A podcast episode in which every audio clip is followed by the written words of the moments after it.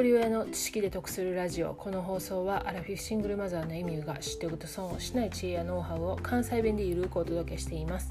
皆さんいかがお過ごしでしょうか、えー、昨日は娘に質問されたことから LGBT について、まあ、私自身が過去と今とどういうふうにその認識が変化してるのかっていうことについてお話したんですけれどもあれからねもうちょっとこう LGBT について詳しく知りたいなと思って中田あっちゃんの YouTube 大学を見たら2年前に LGBT について配信していたのでそれを見ました。そしたらね番組の冒頭でね話してたことがもう思いっきり私に刺さったんですよね。なので今日はそのことについてお話ししてみたいと思います。でこの中田あっちゃんの YouTube 大学ではこの LGBT についての内容を2回にわたって配信してましたで LGBT を読み解くという書籍からこの内容を配信されてるんですけれどもその世界の歴史からその日本の現在に至るまで憲法とか法律も含めて細かく内容を話しされてたんですけれども30分ぐらいが2回なんで、まあ、1時間ぐらいあれば深く知ることができます。で私もね全く理解できてなかったなと思ったんですよね。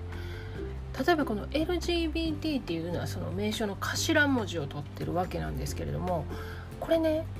LGBT を一色単に考えたらダメなんですね。LGB は性的指向でこれは知ってる方も多いと思うんですけれどもレズビアン女性が女性を愛するですよね。でゲイは G のゲイは男性が男性を愛する。で B バイセクシャルは男性でも女性でも愛することができる。これは性的思考なんですよね。じゃあ T は何かって言ったらトランスジェンダーなんですけれどもこれはね性自認が不一致していることをトランスジェンダーっていうそうなんです。で不一致してるってどういうことかというと体は男性として生まれてきたけれども意識が女性であるとか逆にその女性として体が女性ではあるけれども意識が男性であるこの性自認が不一致していることをトランスジェンダーっていうそうなんですね。でこのトランスジェンダーの中にもさらに3つ細かく分かれてて1つ目は体は男性として生まれてきたけれども意識が女性であってかつその体が意識が女性なのに体が男性っていうことはすごく違和感を感じるからこの体を意識と一緒にしたい女性にしたいっていう方のことをトランスセクシャルというそうなんですね。で2つ目が体は男性として生まれてきたけれども意識が女性である。でもその体のその不一致を、まあ、性転換してこう変えようとは思わないけれども服装であったりとか、まあ、化粧をしたりとかそういうことで変化を変化させたいっていう人のことをトランスベスタイトっていうそうなんですね。でまあ3つ目は体は男性として生まれてきたけれども意識は女性やでも別にその体自体を性転換させたり服装女性の服を着たりとかそこそういうことはまあ別に必要ないでも意識は女性ですっていう人のことをトランスジェンダーの中のトランスジェンダーっていうそうなんですよねだからトランスジェンダーの中にこう3つあって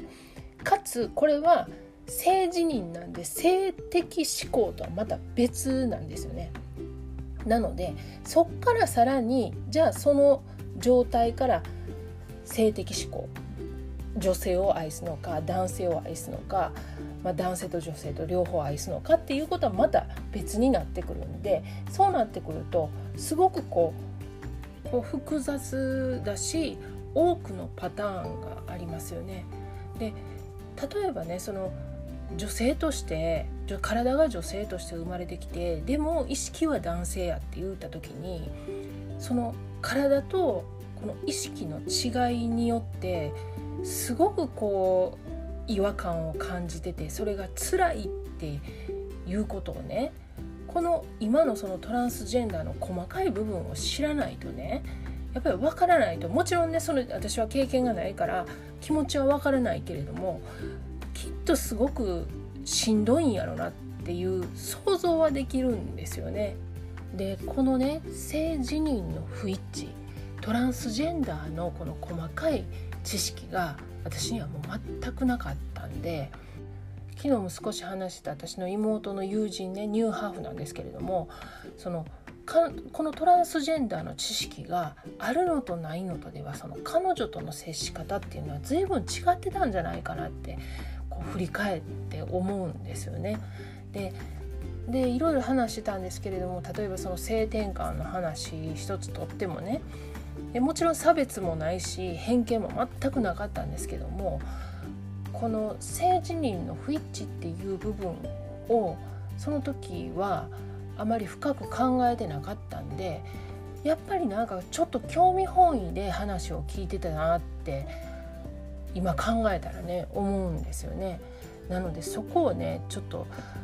ちゃんと知識があればねもっと接し方っていうの変わってたんじゃないかなと思ってね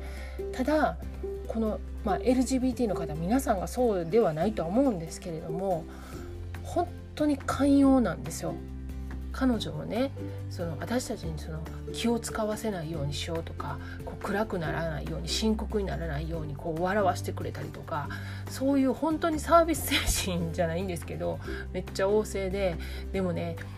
めちゃくちゃ苦労してきてると思うんですよ。嫌な思いもいっぱいしてきてるはずなんですけどやっぱりそういう人って本当寛容やなって思いました。で昨日その中田あっちゃんの YouTube 見ててねこう私に刺さった言葉が冒頭にあったんですけれどもその自分はね差別する気もないと。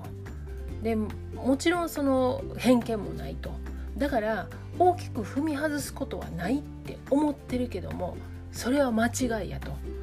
差別はね差別は良心より知識が大事やっていうことを言ってたんですよね。